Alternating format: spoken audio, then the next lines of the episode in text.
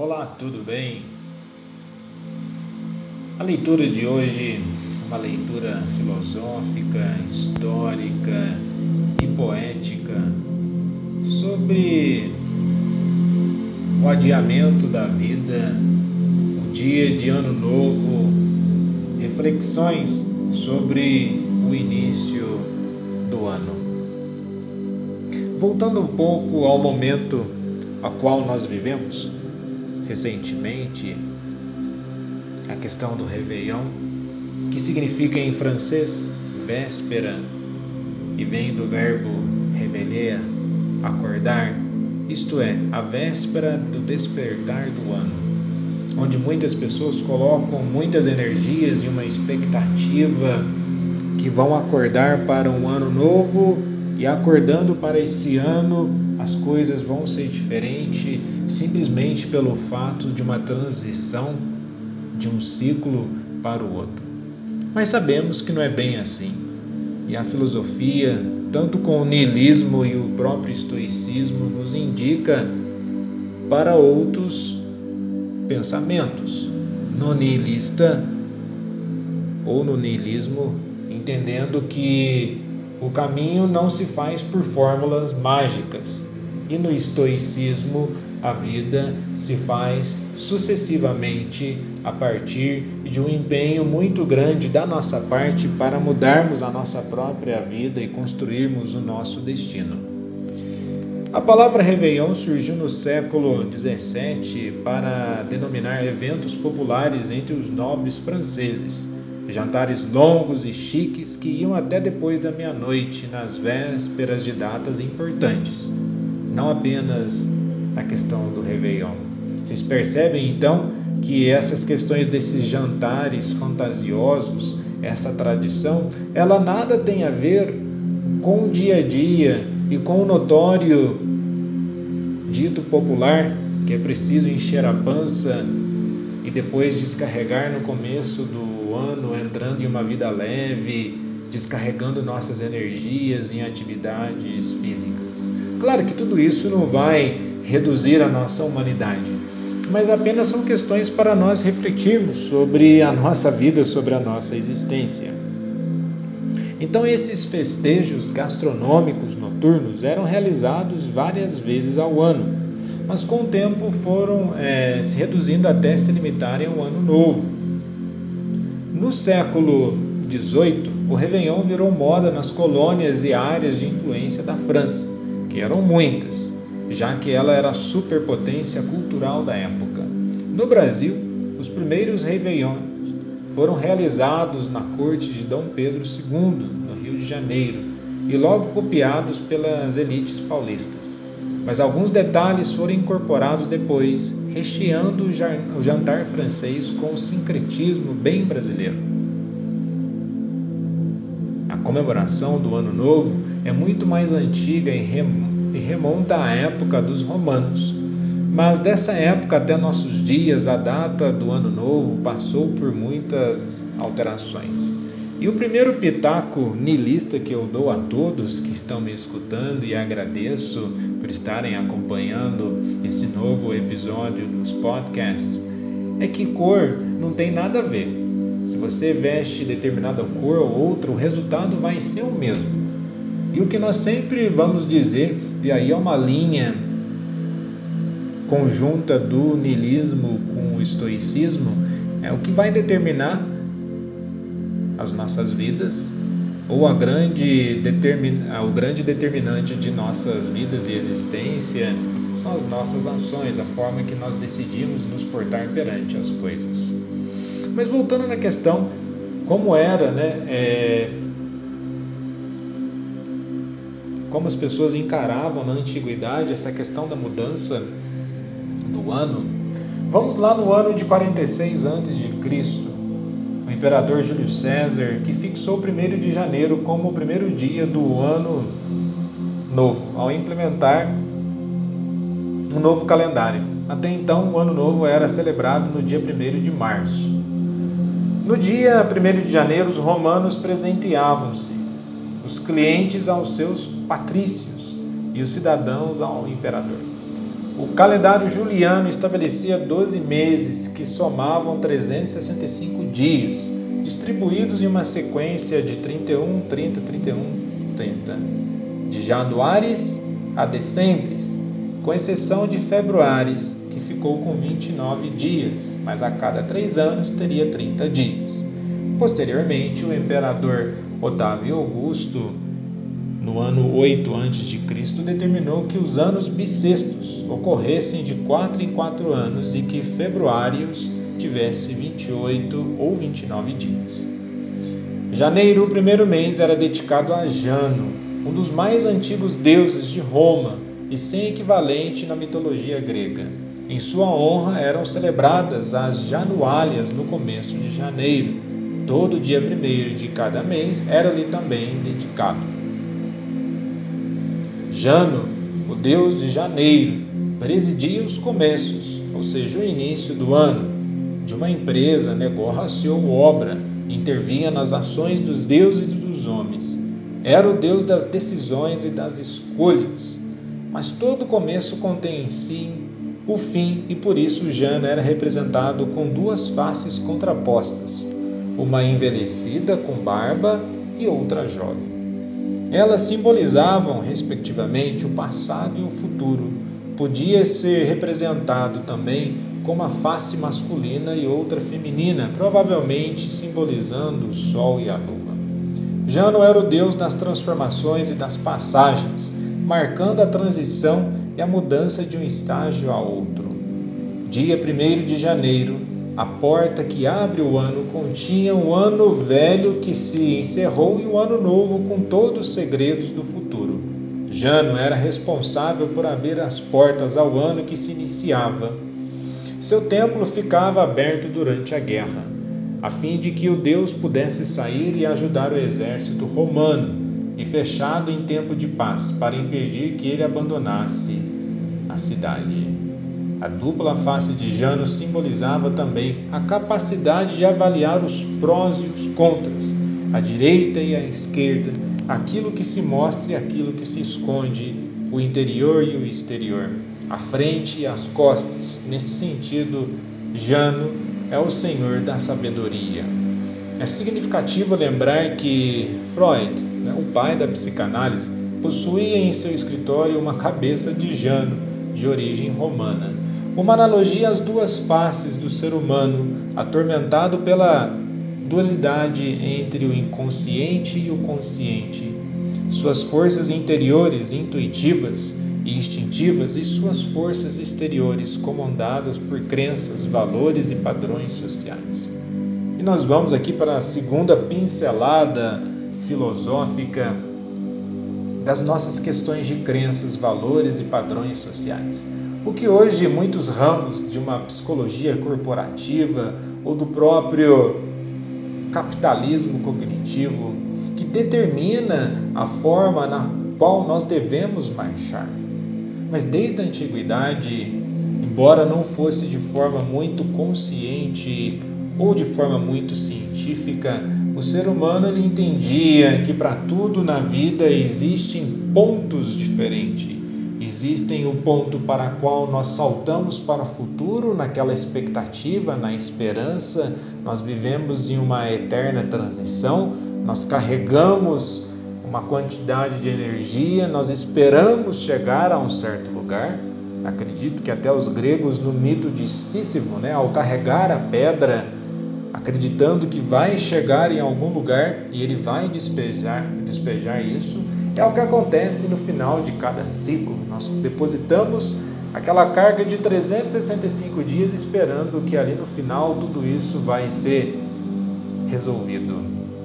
Mas isso é uma falsa enganação, é toda uma produção, vamos colocar aí cinematográfica, uma maquiagem psicológica que dá-nos a entender que isso é o certo, que nós vamos conseguir superar todas as coisas e depositamos uma quantidade de energia significativa acreditando que isso vai dar certo. Mas na verdade, o que dá certo é que nós devemos sempre entender que nós vivemos em um constante planejamento existencial, muito mais que planejamento de vida, planejamento de coaching, planejamento disso ou de aquilo, uma agendinha aqui, coloca no computador. Nós precisamos de um planejamento consciente de vida. Sabemos que nós estamos no controle e não devemos ficar esperando ciclos, questões mágicas, energias de posicionamento das coisas para reger a nossa vida. Dando um salto da antiguidade ali para na, período da Idade Média, o Ano Novo na Idade Média, o calendário juliano continuou sendo usado na Idade Média, mas o tempo passou a ser marcado pelas grandes festas religiosas, Natal, Páscoa e Pentecostes. A comemoração do Ano Novo no dia 1 de janeiro, foi considerada pagã pela Igreja, que escolheu o dia 25 de março, dia da Anunciação, como o primeiro dia ano, do ano. A escolha, porém, não foi aceita por toda a cristandade europeia e o início do ano civil teve outras datas, conforme o reino, a região ou cidade. 1 de março, em Veneza, por exemplo. 1 de setembro, no Império Bizantino, ou 25 de dezembro na Inglaterra. Já os astrônomos mantiveram o 1 de janeiro como início do ano. Para o homem comum da Idade Média, contudo, o calendário civil não importava. O tempo era marcado pelas atividades agrícolas e pelas festas religiosas, e o ano novo não era relevante. E vamos para a nossa terceira pensada filosófica existencial de fato, o ano novo não é relevante. E não só era como não é. O que é relevante é uma busca contínua do ser humano em se tornar melhor. Que no mundo religioso é chamado de conversão ou renovação. No universo da dimensão da humanidade, nós devemos passar sempre por um processo de melhoria não entendendo de certo ou errado, mas melhoria, aquilo que nos torna mais disposto a sustentar a nossa existência, a suportar o caminho, os desafios. Voltando na questão da Idade Média, para trazer o equinócio para o dia 21 de março, o Papa Gregório XIII convocou um grupo de estudiosos para acertar o calendário. A solução foi cortar 10 dias do calendário juliano. Ao ser anunciado o novo calendário em outubro de 1582, o Papa ordenou que o dia imediato à quinta-feira, 4 de outubro, fosse sexta-feira, 15 de outubro. Manteve-se o dia da semana, mas eliminaram-se 10 dias do mês. O calendário gregoriano foi imediatamente adotado nos países católicos, Espanha, Itália, Portugal, Polônia e França. No resto da cristandade levou três séculos para ser aceito. A Grã-Bretanha e os países protestantes apenas adotaram o novo calendário no século XVIII, preferindo, segundo o astrônomo Johannes Kepler, a estar em desacordo com o Sol e estar de acordo com o Papa. Assim, o uso de diferentes calendários na Europa entre os séculos XVI e os séculos XVIII torna-se complicado relacionar datas e fatos, e muito menos falar sobre festejos comuns de Ano Novo. A respeito dessa confusão, pouco se entendia que a mudança de vida se dava nessa transição de uma mudança de um ano para o outro. Nova fusão de calendários. Nova confusão de calendários ocorreu quando, em 1792, a França introduziu um calendário revolucionário. Decretou-se que o ano 1 começaria em 22 de setembro de 1792, o dia da proclamação da República até 1806, quando esse calendário foi abolido por Napoleão, os franceses comemoravam o Ano Novo no dia 22 de setembro. Em 1806, o calendário gregoriano foi restabelecido na França. Fora da Europa, o calendário gregoriano demorou ainda mais para ser aceito. O Japão aprovou em 1873 e a China em 1912, seguindo-se neste século a Bulgária, a Rússia, após a Revolução de Outubro de 1917, a Romênia, a Grécia, a Turquia. As igrejas ortodoxas do Oriente continuaram a usar um calendário juliano ainda hoje, mas de acordo com a reforma feita em 1923, pois na Etiópia, por exemplo, o Ano Novo é festejado dia 11 de setembro. E o Ano Novo hoje, atualmente, o dia 1 de janeiro é festejado em quase todos os países como o primeiro dia do Ano Novo. Mas isso não é universal. Budistas, muçulmanos, hinduístas, judeus e chineses, só para citar os exemplos mais conhecidos, têm outras datas de Ano Novo. Em 1967, o Papa São Paulo VI declarou o 1 de janeiro como o Dia da Paz Mundial, o Dia Mundial da Paz. Desde então, os papas têm por costume escolher um tema e escrever uma mensagem para este dia. A ONU reconhece este dia como Dia da Confraternização Universal, Dia do Diálogo e da Paz entre os povos, ou de modo popular, Dia para muitas pessoas da ressaca, dia de dormir um pouco mais, comeu muito na virada, um dia de descanso. Dia reservado também para aqueles que se colocarem nessa posição, a reflexão de como queremos que o mundo seja no ano que se inicia e quando trocamos votos de paz, felicidade, saúde e prosperidade. No Brasil, o dia 1 de janeiro é feriado nacional desde 1949, conforme lei assinada pelo então presidente Eurico Gaspar qual a importância, a relevância de toda essa história? De entendermos que a data ela tem importância, os memoriais da vida têm a importância? Sim, mas o que tudo determina em nossas vidas são as nossas ações. Tudo que carregamos de nós mesmos, as consequências dos nossos atos, é isso que determina toda a nossa caminhada. E para concluir com a parte poética, um poema de Álvaro de Campos chamado Adiamento. Depois de amanhã, sim, só depois de amanhã. Levarei amanhã a pensar em depois de amanhã. E assim será possível, mas hoje não. Não, hoje nada, hoje não posso a persistência confusa da minha subjetividade objetiva, o sono da minha vida real intercalado, o cansaço antecipado e infinito, um cansaço de mundos para apanhar um elétrico. Essa espécie de alma só depois de amanhã. Hoje quero preparar-me. Quero preparar-me para pensar amanhã no dia seguinte. Ele que é decisivo tenho já plano traçado, mas não, hoje não traço planos. Amanhã é o dia dos planos.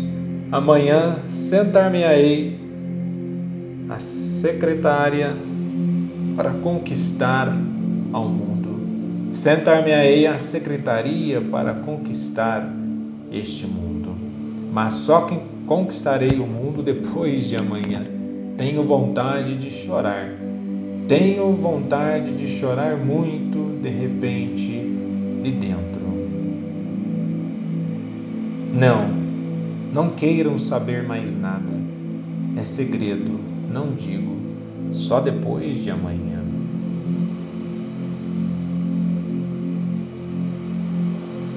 Quando era criança, o circo de domingo divertia-me toda semana.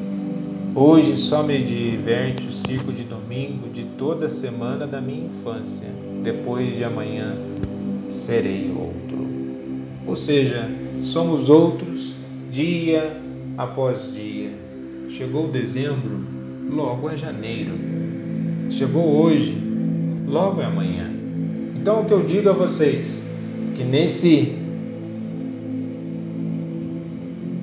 caminhar, essa quantidade de datas e o percurso histórico, vamos refletir que sim, talvez só depois de amanhã que nós vamos entender certas coisas.